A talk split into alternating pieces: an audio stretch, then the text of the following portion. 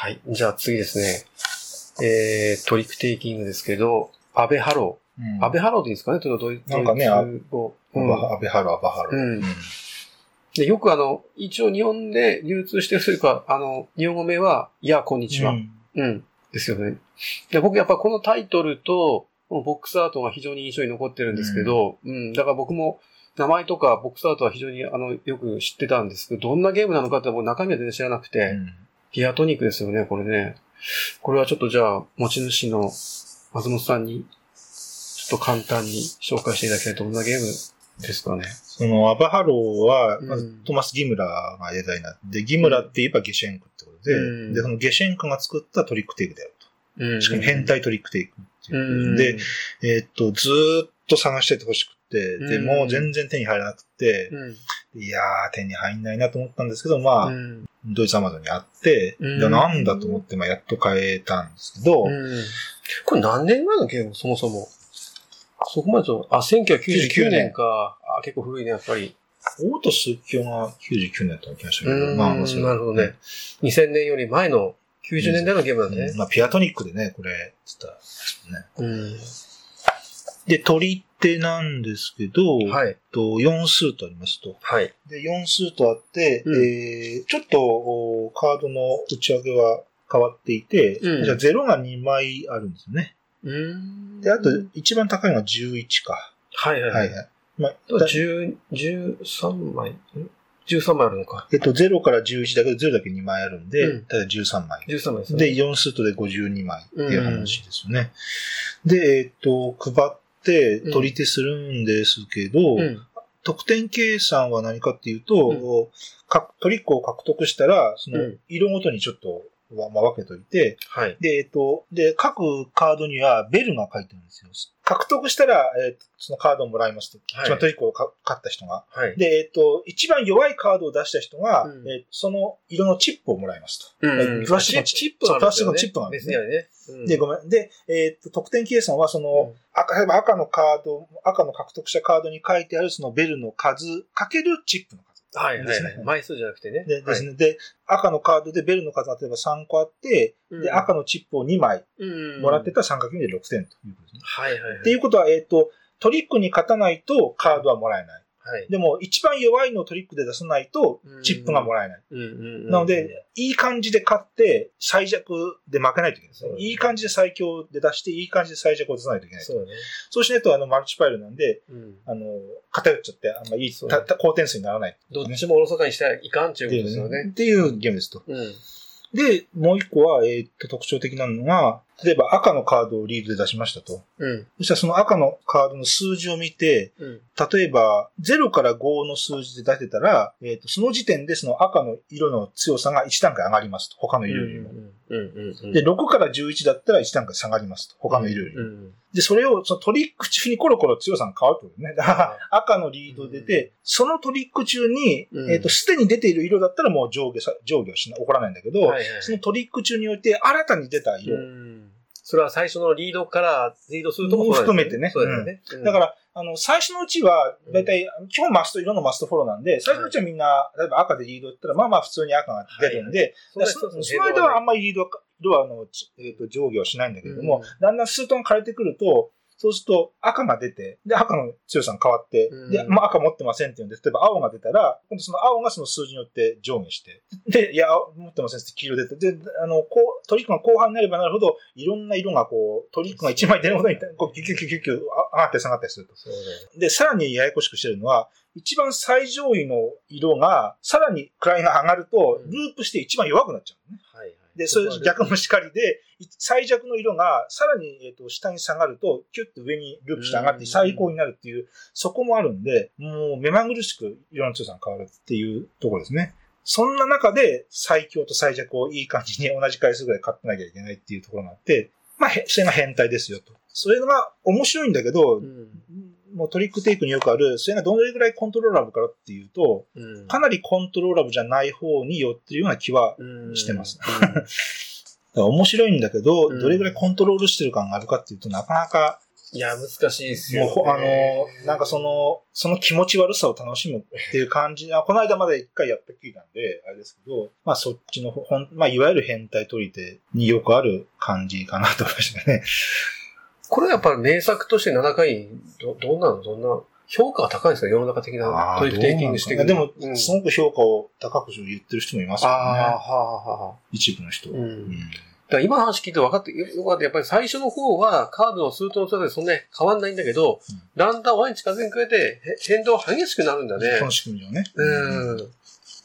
なんか、だから、そ、それはちゃんと多分作者の意図しているところなんだろうな。そこは、一、応、13トリック、あ、13トリックかなまあ、十何トリックの中で、うんだんだんだんだんこう色、最初は色がそんなゴロゴロ変わんないね。だんだんだんだんこうんうドラマチックに、ドラマチックっていうかまあ、うんあの、はちゃめちゃになるようになってるんだよね必。然的にそうなるね。最初は整っているのが、だんだん後の方で崩れていくっていうか、うんもう、うん。まあ、それが楽しいと思う人、楽しいと思わない人がいろいろいるだろうけど、うんまあまあ一応ゲーム上の変化が起こってますね。そうだね。変化の度合いはそこで、ある程度最初はゼロだけど、だんだん10に従ってなるっていうか、うん。エントロピーがこう増大していくような感じの。ね。うん拡散、あの、うんどんどん変わっていく感じで。まあ、ただ、結局、その4人でやったら4枚目の人ので決まっちゃうんじゃねえのかもちょっとあって。ああ、なるほどね。まあでもそういうゲームなのかな。まあでも、あの、要するにその、どれぐらい支配できるかっていうのがトリックテイキングを見るときの僕なんかの一つの指標なんだけど、まあ、確かにそれ、それがだんだん薄ければ薄いほどパーティーよりっていうか、そのノリで楽しむ。で、そこはかなり支配できるんであれば、競技性が高くなっていくっていうかね、そういう気もしてて、うんと、ちょっとその知略悪力みたいに、このスートは、あの、取りたいし、取りたくないし、みたいな部分もちょっとあった気も僕もちょっと、ちょっとそのなんかね、今の掛け算っていうのも一つあるし、うん、感じたりもしたんですけどね。うん。まあでも全然その変態、ものすごく変態なんだけど、やっぱりゲームとしてちゃんとね、しっかり完成度は確保されてる。う。うんん。本当にその、だ、た、た、単なるクソゲーじゃなくて全然その、やっぱりちゃんとしたカチッとしてる、うん、完成度はちゃんとあるんですよね。やっぱりね、うんゲームとしてのね。うん。あのシステムっていうか、ルール上は、うん。あの、独自性があって、うんあんま無駄なものもなくて、綺麗になってる気もしますよね。そうそうそううんただ、まあ、だそれ、そういうの思いついたんで出しましたっていう感じもなんかしないでもないんですよね。ね もうなんかドイツ人ってやっぱ普通のトリックテイキングでも満足できなくて、こういうちょっとなんかね、こねくり回したようなのがやっぱりあれかな。ギムラーってでもそんなになんかね、変態的なゲームを作る印象はないんですよ。ギムラーでトリックテイクって他にあるのかどうかわかんないですよね。まあまあないまあでもデザイナーである以上、いつかはちょっとトリックテイク一つぐらい作りたいみたいなのがあるのかも。まあいろんな人がね、トリックテイク作ってるんだよね、やっぱり。有名なデザイナーも少なくとも1個はね、そうそうそう。もうワレスでさえ。我々さえ作ってるからね。ただもうこのゼロが2枚あるのとか、うんそういう細かいそのジュエーションを見ると、うんまあなんか、まあ私はそこまで読み取れてないんだけど、そこも何かしらのこのデザイン上大きな意味があるんだろうなとも思いながら。うん。で、やっぱりあの、たくさんゲームやってる人っていうのは、いろんなゲームのルール知ってて、勝ち負けよりも、そのなんていうか独自性というか、変態性みたいなところに、あの、ゲームの面白さを見出す人もいると思うんで、そういう人にもね、ちょっとおすすめなんですよね、僕はね、ちょっとね。うん。あのこんなゲームもありますよ、みたいな。どうですか、みたいな。だからうん。ルールを読んでる時点でうんワクワクする系のゲームだと思うんですよね。あーあの、それが、えっと、そのワクワク感と同じもしくはそれ以上の楽しみが実際起こるかどうかと別にして、あの、ルールを読んだ時点で、あこれは珍しいと。これは他にはない、えっと、動きをするゲームだなっていう、そのルールを読んだ時点でワクワク感がうん少なくともあると思うんですよ。今今回これやっぱ入手何なんですかね。ほぼほぼ。難しい。なかなかやっぱ、プレミアとかついてるやっぱり。うんでも本当、マーケットプレスでも全然なくって、うん。いやーで、エッセン行った人が中古屋で買ってたりとかして、うん。いやーやっぱりそう、ここまでせんと買えんのかなとか思ってたんで、うんちょっとやっぱりここまでなんていうかね、あのマイナーっていうか、ちょっとあの、極物向けってやるとなかなか再販は難しいんですよね。なかなかね、今、ブームだけど再販。うん。これはさ、まあこれよりももっと再販してほしいものが山ほどあるんで、これはまあ、確かにあのーうん、バスシティ比は再販されて、これは再販されないっていうのは、まあ、それはそうですよね。うん。あとアートワークが、えっと、うん間違いがあったらごめんなさいですけど、一応アートワークがシャハトらしいです。ああ、そうなんや。こういう絵も描くのね、シャワーとうんね。違ってごめんなさい。ただ、うんあの、ま、えっ、と、ギークの確か情報にシャハトと書いてあったような確か気がします。結構写実的だというか、なんか整った絵うんがシャワーとのイメージあるけど、情報違ってたらすみません。うまいっすよね、シャワーとはね、絵はね。抜群にうまいっすよね。まあ、結構あの、やっぱリアリティの高いゲームなんで、まあ、プレイしたらしたということが一つ実績になる 系のゲームかもしれませんね。はい。まあ、変態取りって好きな人いますからね。そうそうそう。うん。まあ、な、それを何回もやることが別にしても。どれぐらい変態なのかっていう、そうでね。あの、そのジャンプ力を競うみたいな。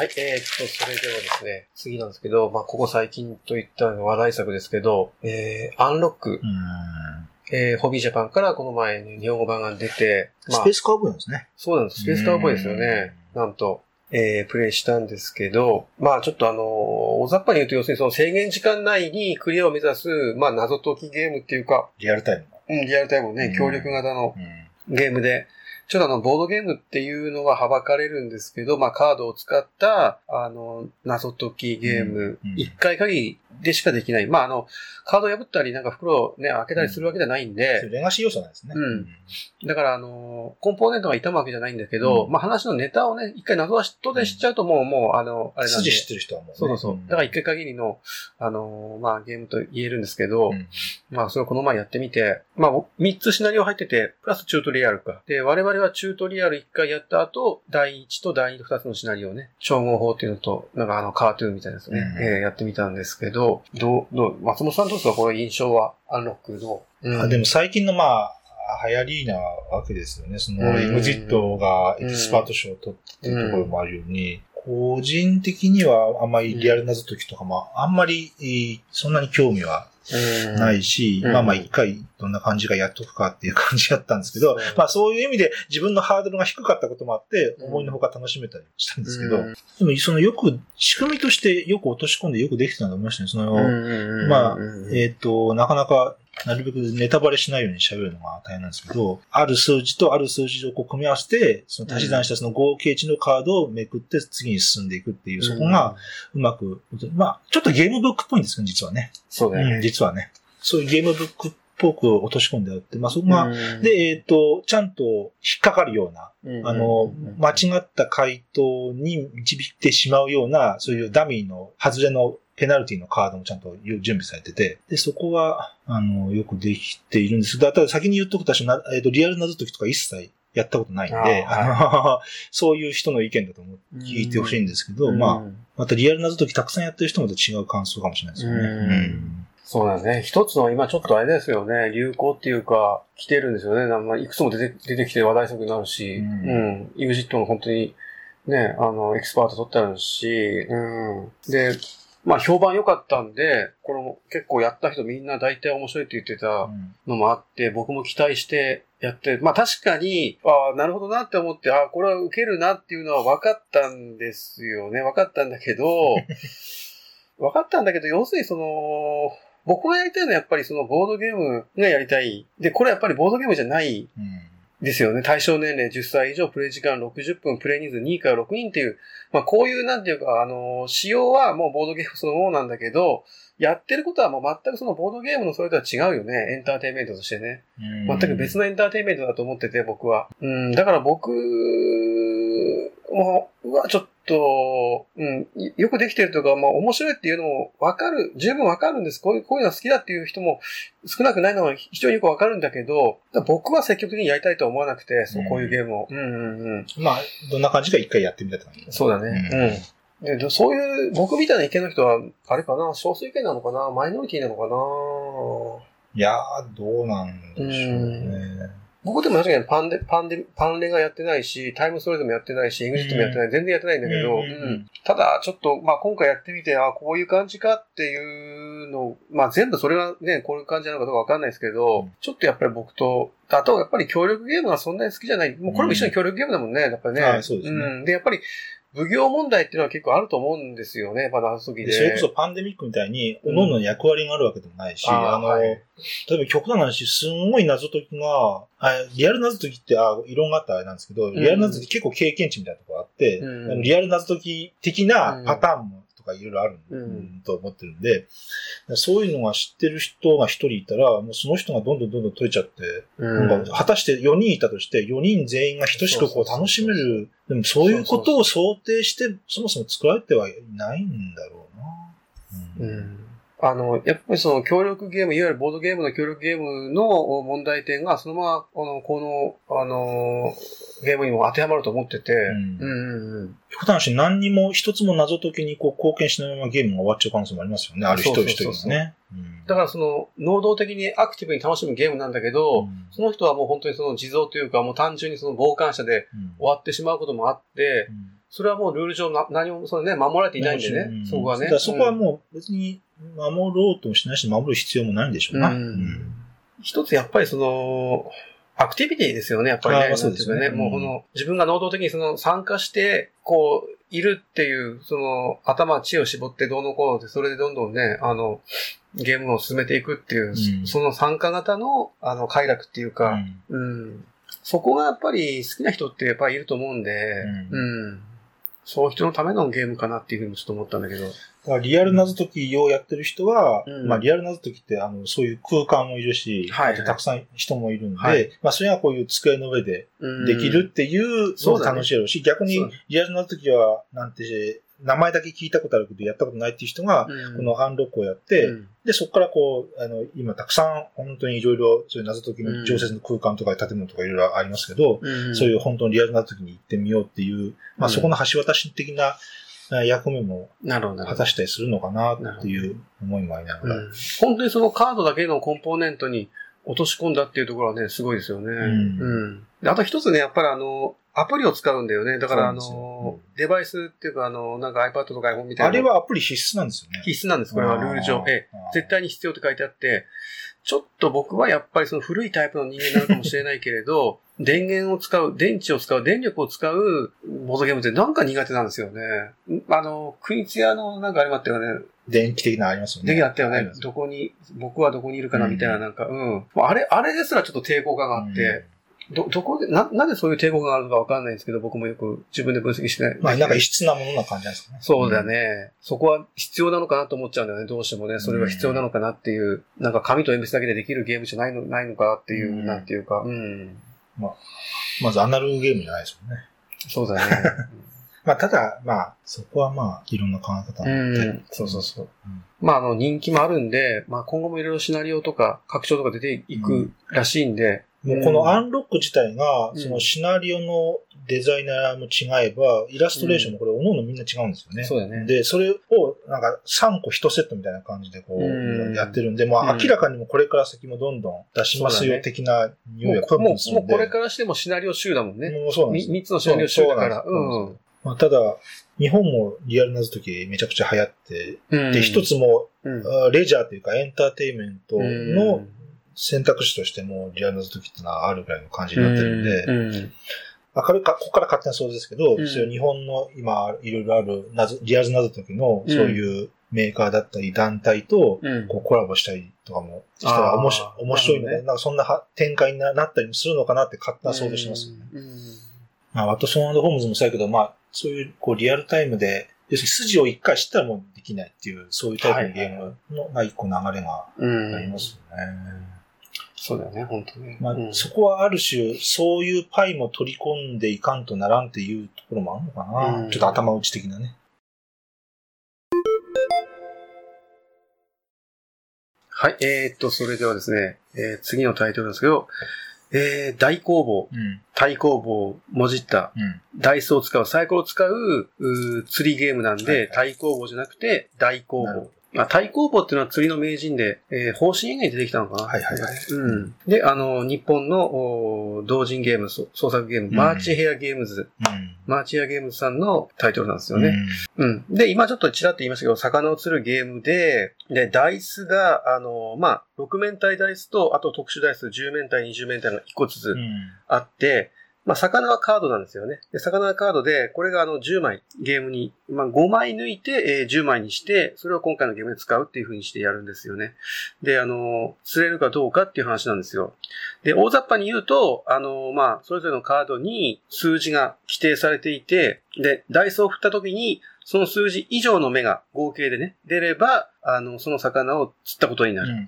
で、なるべく少ないダイスで、えー、その数字を出した方がいいと。うん。で、それはなぜかっていうと、最初にその、その魚を見たときに、握り競りみたいな感じで、ダイスを握るんですね。自由に何個かっていうのね。ううんん。握ったダイスの数が少ない人から、その魚を釣り上げる挑戦をすることができるんで、うん。で、最初に釣った人にその魚行っちゃうんで、うんということですよね。単純うんに。すごくシンプルに、まあ、さっぱり言うとね。ううんん。まあ、よく、こういうか、アイデアを思いついたなっていうふうに一つ僕思ったんだけど、ううんん。だから、握り競りプラスダイスロールっていう言っていいのかなっていうふうに思ったんだけどね。うん。そこは多分にユーロっぽいですよね。そうだよね。うん、そこはね。テーマこそなんか和風ですけどね。そうだね。これは、松本さん、この前初めてやったのかな？どどうでした？や ?2 回目か、そっか。かなり、だって作品そのものはそんなうん。前々からありますもんね。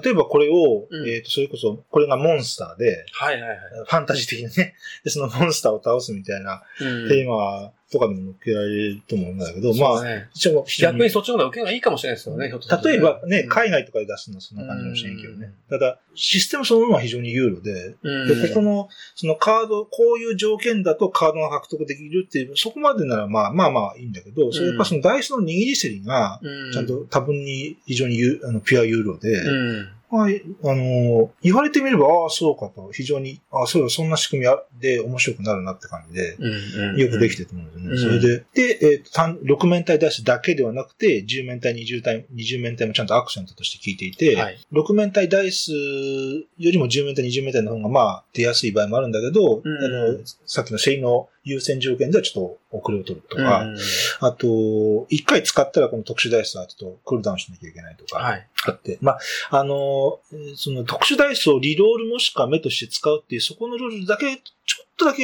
ややこしいけど、うんまあそこを理解すれば、うん。あの、非常にああ面白いと思って、で、うん。ああ、釣れなかったっていう、そこはテーマと非常に合っていて、はい。や、やっぱり釣れねえのかっていう話とか、で、そこはダイスゲームとしての面白さは全然損害てないんで、うんうんうん。うん。で、あの、テーマも渋いんで、アートワークも、本当にそうですすごいと思うんですね。そうだね。ちょっとあの、ルールを聞いたときは、もうなんとかもう、ああ、オーソドックスでスタンダードで、うんなんていうか、あ今までこういうゲームなかったんだなっていうのが逆に、ちょっと新鮮に思えるぐらいのシンプルなうん感じのゲームで、だったんですよね。で、ただその、やっぱりあの、意外に、意外にその考えどころがあって、で、10面体、20面体の特殊ダイスを、あの、普通に蒔絵に使うのか、あの、振り直しに使うのかっていう選択肢も一つアクセントになってるし、で、それがあの、クールダウンしないと、まあ、連続でね、使うことができないっていうことから、他人の状況を見そてここは、あの、10面体で行くべきとか、6面体だけで行くとか、20面体で行くとか、あと、釣れなかった魚が累積していくので、うんキャリーオーバーしていくので、うんそれも含めて、ここは一つの勝負どころだなとか、割とスタンダードでシンプルな割には考えとかもそこそこあるんですよね、ちゃんとね。う。同じ、ある1枚のカードをうん。誰かが取っていくっていう、ただただそれだけの単純な繰り返しにはなってないんですよね。うんこう、ジャックポットみたいに溜まったりとかするんで、うん。そのクールダウンも含めて。ちゃんとこう、ゲームとして全体として起伏ができてるんで、うん。同じことを繰り返しやってる感じじゃないんで。そうそうそうそう。うん。で、やっぱりその、ダイスローっていうのはそのドラマが生まれる、うん安いね、ランダマイザーそれとすごくこう、魚を釣るっていうのが相性が良くて、それも一つあるし、で、ちょっとあの、まあ、あの、残念っていうか、途中、やっぱりあの、10枚しかカードがないので、例えばその、キャリーオーバー多分どんどん増えていった時に、ガサッとね、あるプレイヤーが取っちゃうと、もうそれで勝負が決まっちゃって、まあ、これはもう途中で、ゲームの途中でね、この人が勝ちっていうのが決まることもセッションにしては結構少なくないと思うんだけど、うん。それも含めてね、ちょっとね、短時間で終わるゲームだし、うん。そこの逆転性は少ないですよね。そうだね、ううんん。そこはちょっと弱いんですけどね。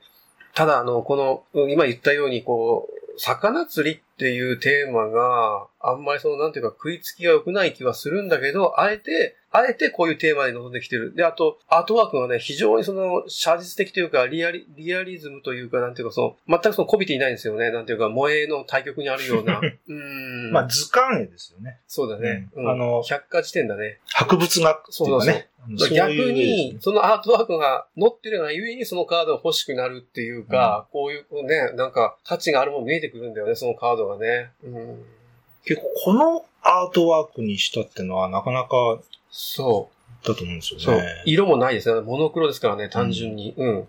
全くあの、カラーじゃないモノクロのカードで、ただや、プレイヤーの想像しにくくするっていうのかな。やっぱり、それゆえになんていうかそのカードが欲しくなる。もうこのゲームにはこの絵しかないのかなっていう、ね、逆、いろんなアートワークのあのアプローチの仕方があって、例えばその、も小細工のあの、ロイヤルターフみたいな、ああいう本当にわかりやすい方向に走って、うん、のあれあれば、逆にこういう、なんていうか、もうあの、どう言ったらいいのかな、間口がひ狭いっていうわけでもないと思うんだけど、あの、まあ本当にその、これはもうデザイナーの美学というか、ですよね、こだわりですよね、多分ね、こういうのがね、うんうん、こういうの出したかったんだっていう。まあ今、モンスターって最初言ったけど、まあ、魚釣りとかの方がちょっと合ってるかもな。うん、結局釣れませんでしたみたいなところがね。ああ、なるほどね。う。うんういう淡水魚パックとかいろいろあるそうそうそう。んですよね。うん。拡張のね、淡水魚バッグ出たんですけどね。で、これもやったんだけど、まあ、こっちはね、結構ね、条件が厳しい。うん全部奇数とか偶数とかうん素数とか。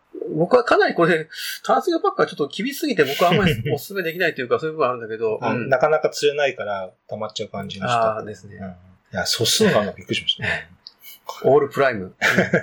うんちょっと思ったのは、まあ、マーチ、マーチで、マーチヘアゲームズか。マーチヘアゲームズさんは、あの、地獄キューブっていう、この、この後で地獄キューブで出すんだけど、うんやっぱりそのダイスにこだわってて。あれもたくさんんダイスなんですね。そうそうそう。んうん。あっちの方が、まあゲーム的には戦略的というか、こっちの方がよよりパーティーより、大工房の方がパーティーよりで、うんまああっちの方がいろいろね、戦略的なんですけど、どっちも僕は、こうつけがたい魅力はあると思ってて、うん。ちょっとあの、この大工房は初版の数が少なかったのかな。うん。結構ちょっとあの、欲しかった人が手に入れなかったおお多かったみたいで、うん。うん。で、今度でも再販されるみたいでね。うんうん。でも確かに最初、こう、発表っていうか情報が出て、うん。あると話題になったうんうん。ように記憶してますよね。うん僕はもうこのボックスアートからしてもう本当にもう自分の好みにドンピシャだったんで、すぐ予約してうん。うん。買いましたけどね。うん。で、大工房やってみた、あ、なるほどね、パーティー寄りのダイスゲームだと思ってたら、そう、地獄キューブは割としっかりした、うん。なかなかちょっと考えどころの多い、うん。あの、ダイスゲームでて、さらにびっくりした覚えがあるんですけどね。うん。うん。うん。うん。まあ、あの、握り競りっていうのが、まあ、そもそも熱くなれるし、たったそれだけのダイスで挑戦するの、まあ無理だろうって思ってる、そういう周囲の予想を裏切って、うんうんあのね、少ない釣り竿の数で釣り上げた時の喜びっていうのが大きいので、それがそのメカニクスがコンポーネントとかテーマとすごい合ってるとうんうん僕は思っててあ、くまで確率の大小でしかないそうだよね。本当にまあ、運、運、運ゲームなんだけど、うん。でもそれ、それがこれで正解なんだと思うんだよね。うんうん。そこの握り競りがあるから、こう、自分で選択してる感はあるんですよね。ね自分でやりやりたいことうんを選択してやってる感はあるんですよね。だからこそ、例えばその、ち釣り上げられた時のね、うんあの快感は大きいと。うんうんで、単純にやっぱ大きい数字が出た方がいいんだけど、大きい方が出た方がいいんだけど、えっと、何人かが同時に振ることがあって、その時の勝利判定は、より数字が近い。うん成功した人の中でより数字が近い。その魚の規定値に近い人が勝つうんっていうところも、実はその握り競りで、いくつ握るかっていうのとう、ん非常によくマッチしてると僕は思ってて。うん。そこは、あの、全然ルールとしてもややこしくないし、非常にシンプルなそうそうそう。まとめ方ですよね。うんやっぱそこはそうじゃないとダメですよね。やっぱね。うん僕は思うけど。うん。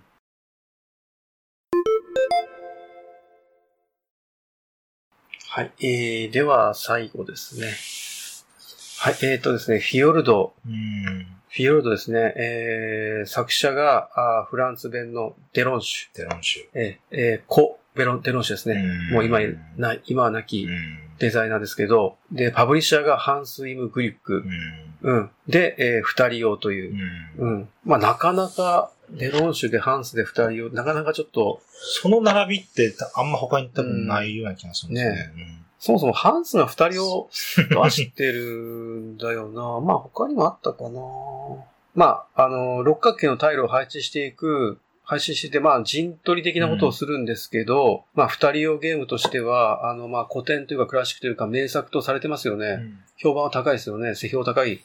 まあちょっと古いゲーム、今、何年 ?2004 年かちょっと古い、あ、2005年か、2005年のゲームで。ちょいプレイについてますよね。そう、んプレミアついてるんで、やっぱりね、あの、最近ボードゲームすするようになった人の中で、やっぱり欲しいっていう人が結構いるのかな、うんやっぱね、うんうん、評判いいからね。ううんん。で、ちょっとゲームの流れ大雑把に言うと、あの、前半と後半に分かれてて、で、前半はその六角形のヘックス、地形を、あの、タイルを、まあ、あの、配置していく。まあ地形は山と海と平面っていう、うんまあ平原ってまあ3つね、地形があって、それはちゃんとあの、矛盾しないように置いていかないといけない。まあ雑把、まあ細かいルールまだあるんですけど、めくっては置いていくと。それがまあ、それでまあ全体的なまずそのゲームの地形がまず出来上がる。前半出来上がって、じゃあ後半で答え合わせってわけじゃないけど、あの前半で置いた自分の家から、あの、領地をこう広げていくんですよね。うん一つずつ置いていって。うん。で、最終的に領土のおが勝ちというシンプルなゲームなんですよね。なんですけどね。で、で、一体何がこれ、その、そんなに名作と言われているのかっていう話なんだけど、うんまあ単純にまず率直にどう、どうですか？松本さんの印象としては、このゲームは。まず、まあ、盤面を二人で作って、うんその作った盤面で陣取りをしようって、まあ、二段階構成だっていうところですよね。うんで、タイルの配置のルールがかなり厳しいんで、うん。うん。でも、まあ、あれぐらい厳しいので一応機能してる感じもあって、うん。半島が出来上がって、その、うん。第二段階目の駒を置くっていう段階で、うん。そこが単なる作業っていうか答え合わせに完全になってるかっていうのはそうでもなくて、一応、はい。そこの第二段階目でも、まあ、ある程度見えてはいるんだけど、うん。一応、あのタイル配置のところは、うん。まあ、運なんで、えーとその次のこの盤面のコマ配置のところは、ここはもう完全にアブストラクトなんですけど、うん。そこもその、えっ、と、こっちを先に置くべきか、まあ、プライオリティをつけて、いや、うん。まずこっちをちょっと押さえとかんと、うん。ここが侵略されるなっていう、まあ、そこ、うん。その程度の一応揺らぎっていうか選択があって、そこが、えっ、と、前半はタイル、かなり運要素のある程度強いタイル配置。うん。で、それを、それで作った盤面でうん、ガチ、ガチ危な陣取りをするって、うん。そこの二段階が面白いのかなっていうのと、うん。あと、えっ、と、配置制限がかなり厳しいんで、うん。出来上がる島が、うん。いきなりテーマの話になりますけど、要するにフィヨルドっていうのは、要するにあの、し水で侵食されてこうジグザグなはい。のがフィヨルドなわけですけど、ちゃんとフィヨルドっぽいあのうん。マップになるんで、まあ、そこも非常にテーマと合っていて、うん。いいのかなっていう印象でしたよね。ああとあれか、えっ、と、家を置くタイミングか。えっ、と、タイルを置いた時に、うん。そのタイルに置くか置かないかなんですよね。そうそうそう。だからその時しかチャン、えっ、と、家を置くチャンスがそこしかないんで、果たして今、この数少ない、4つしかない家を今果たして置くべきなのか、ちょっともうちょっと後に置いとくべきなのかっていう、そこが悩ましかったかなと思う。そこがかなり大事だと思う。そうだよねうん。そこから拠点になるんで、ううんん。逆に言うとそこをあんまり何も考えんとやっちゃうと、かなりそこで決着してしまうような気がしましたね。うん。家を置くタイミングはものすごく大事だよね。うん。ああそこで決まるけど、ただ、その、タイルをめくっていってどういう地形になるのかわからない以上、まあ多分に運要素は大きいですよね、やっぱね。厳密にタイルの配置と、そのタイルの内訳うん、まで厳密に計算すれば、もうちょっとガチになるか知らんけど、まあまあ、カルカソンみたいにね。カルカソンのエキスパートプレイヤーみたいにね、うんもうすべてのタイルを覚えてる。多分いると思うんだけど、フィヨルトでもね。うん。そう。で、あの、やっぱり最初の前半のタイル配置は、まあ、なんていうか、ほぼ選択の余地がないよ。意外にね、かなりね。かなり一択の時多いですよね。そうだねで置けるのは置かなあかんっていう、確かそういうことだったと思うんで、あっても二択、どっちに置くか。うん。その絵柄が矛盾しないようにはまあいいんだけど、その、うん少なくとも二辺に接するようにっていうのは、まあなかなかうん厳しい感じでしたよね。自分の家が置けるのはそのタイルだけなんで、今配置したタイルだけで自分のタイルのうん家が置ける。うん家は4軒しかない。うんで、この家を起点に、あの、後半戦で、その、マーカーを置いていく、家、家からこうマーカーが湧いていくんね、あの、イメージなんですけど、だからもう考えてみると、ここしかないなっていう、二択だけどここしかないなっていうケースが割と多いっていう気はした。でだから、その、そうなるともう運なんだよね。そこはね。もう選択肢はね、プレイヤーのああ、何をどういうものをめくったかってだけですね。めくって何が出たかっていうね、くじ引き。うんうんただ僕が思ったのは、まあ、それぐらいの、ちょっと中和する、なんていうか、要素があった方が、ともすると、かなりなガチなアブストクに走りそうな部分を、デローションがそういう風に、うんあの、ピュアユーロよりにちょっと調整したのかなっていう、なんとも言えないいい塩梅で、そこができているような気は僕はしていて、うん。アブストラクトってやっぱり経験者が勝つとか強い人が勝つっていう、それはそれで正義なんですけど、うん。やっぱりその、ピュアユーロっていうのは、ある程度運要素を含めて、初心者にも優しい世界、初心者を守るっていう、う一つのそういう、うなんていうかな、ああるので、そう、そういう意味でも非常にその、確かにハンスカー出るのも納得できるし、うんちょっと王道的なドイツゲームっていうか、としてなんかよ、あの、こういうのは人気が出るっていうのは僕は悪くないなっていうふうにちょっとね、思ったりもしてたんですけどね。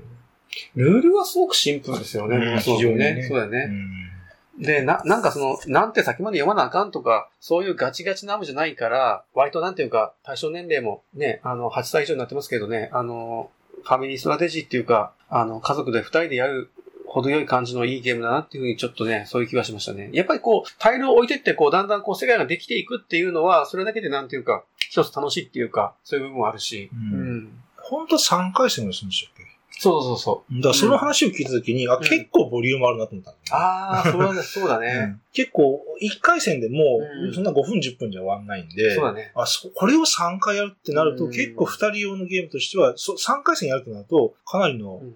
1時間コースで、ね。ボリュームのゲームなんだなっていうのを初めて知りましたね。うんええと思って。結構僕、デロンシュって、やっぱりその、どうしてもあのコンテナが出てきちゃうんだけど、割となんていうか、素朴っていうか、あんまりその、なんていうか、コテコテささせない人っていうかね。うん。なんかすごいテーマには沿わせてる気がああ、するんですよね。コンテナもうんテーマと合わせて考えると。うん。そんななんか変築なところはなくあて、そうだよね。競りで落とすとうん、海外からお金が入ってきて、うんその市場全体のお金の量が増えるみたいなところとか、うんまあ、あの、コンテナの計算とかは直感的じゃないけど、一番多い色がどうとかあれやけど、だから、ビッグシティなんかもかなり、まあ、テーマ、テーマに沿ったいろんなるほど、なるな、ほど。そういうことか。街づくりのね。うん他なんだっけな、デロンシュっていうと。ドスリオス、マニラ、うん。ああ、そうかそうか。ドスリオスなんかもやっぱあれだよね。あ、なるほどね。水の流れっていうのをうまく、うんなんかボードにか、ボードゲームに活かしてる感じがするね。なんかそこはなんかこういうメカニズムを思いついた、うんそれになんかテーマをぴょこってかぶせましょうっていうよりは、なんか、じゃないね。な勝手なね、勝手な想像ですけど、なんか。テーマから、コンテナは本当にあの、いわゆる市場市場経済っていうものをすごいシンボライズして作ってるわけですけど。あれは非常にボードゲームとして市場経済を再現してるっていう需要と供給ってことね。ね。自然にそういうのが発生するっていうのはね。うん。うんなんか、デロンシュそのものはそんな作品、ね、佳作だから、そうだそんなね。ない、うん。あれだけど。そうだよね。例えばその水が流れるっていう自然現象とか、川が、あの、マニラっていうなんかあの、あれは川じ、川じゃないか、海かな。うん。船、船を、船はね。うんあこう。進んでいくやつ、そうだね。うん。そういうちょっとテーマからメカニクスを作っていったっていう風な気もするね。そういう確かにね。印象ではね。うん。であるからこそなんか、素直な感じ。そう、素直な素素朴な感じでね。ルールを聞いてうん、スーッと。ある程度理解できる感じはありますけどねうん。なんかそのハイブリッドなゲームゲームした感じじゃなくて、うん、親和性が高いですよね。間口が広いというか、ある意味そういう意味でも。うん。そこはなんか、もしかしたらテーマってものを大事にしてるうんデザイナーがやったのかもしれないですようね。ん。まあ、あの、いろいろあの、プレミアがついて高いゲゲームあるけれども、で、そういうゲームどんどん採用されてほしいんですけども、フィヨルドも僕はそういう一つのタイトルだと思ってて、うん。デロンシュは結構なプレミア付き度が多いんですね。そうだよね。ビッグシティもコンテナ、まあコンテナは再販出るけど、そうだね。ビッグシティは未だにまだやっぱあれか、再販でだされないから、ビッグシティなんてね、プレミアがついてる、まあ、代表格みたいなゲームですよね。結構、そんなになんか好き嫌いも分かれないかな。うん。全然知らないですけど、若くしなくなった感じなんですよね。ああ、どうなんなんやろでしょうね。だけど、トイバーとかクラマーなんかよりは若い気はするよね。うん。ある程度、うんあー全然違うスタイルですけど、うん溶接なとこはあったのかな。うん。まあね、本当はもっとたくさんゲーム作ってほしかったですけどね、うんいろいろね。うん。で、絶賛ファンも少なくないのかな。